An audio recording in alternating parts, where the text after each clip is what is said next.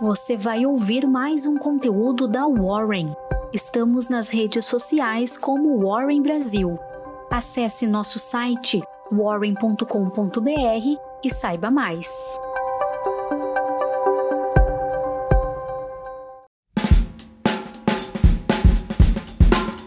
Bom dia, eu sou o Fred, sou líder do time de análise da Warren e aqui está a sua Warren Call de hoje. No exterior, segue a versão a risco, com os investidores temendo que a determinação dos bancos centrais em conter a inflação desacelere as economias rapidamente. Ontem, os chefes dos bancos centrais dos Estados Unidos, zona do euro e Reino Unido, se reuniram em Portugal e expressaram seu compromisso em controlar a alta dos preços de qualquer maneira. Na China, tivemos a divulgação do Índice de Gerentes de Compras, PMI, na sigla em inglês, oficial da indústria, que subiu de 49,6 em maio para 50,2 em junho. A leitura ficou um pouco abaixo da expectativa de 50,5 em pesquisa da Reuters, mas ultrapassou a marca de 50, que separa a contração do crescimento pela primeira vez desde fevereiro. Embora a atividade tenha acelerado desde que vários lockdowns adotados em março foram retirados, os problemas persistem, incluindo um mercado imobiliário ainda moderado gastos de consumidores fracos e medo de qualquer onda recorrente de infecções. No Reino Unido, a Agência de Estatísticas Nacionais confirmou a leitura preliminar sobre o produto interno bruto. A economia cresceu 0,8% no primeiro trimestre de 2022, quando a população ainda não havia sentido os efeitos do aumento da inflação que agora ameaçam causar uma recessão nos países europeus. Os investidores também aguardam leitura do índice de preços PCI nos Estados Unidos às 9h30, horário de Brasília, para ver se a alta dos preços atingiu seu pico ou não. A expectativa do mercado é de alta de 0,4% no núcleo do PCI, excluindo os componentes voláteis de alimentos e energia.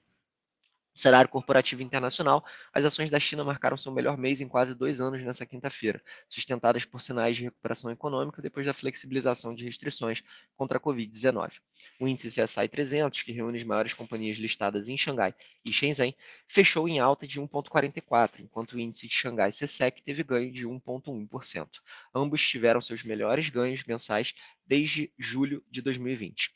Os ganhos vieram depois que os dados oficiais mostraram que os setores industrial e de serviços da China interromperam em junho três meses de contração, uma vez que as autoridades levantaram um rigoroso lockdown contra a Covid em Xangai, reavivando a produção e os gastos dos consumidores.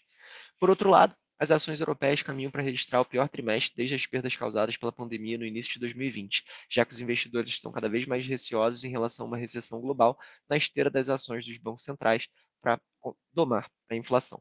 Os futuros dos Estados Unidos também caíam na pré-abertura no último dia do primeiro semestre do ano, com preocupações relacionadas à inflação e crescimento econômico.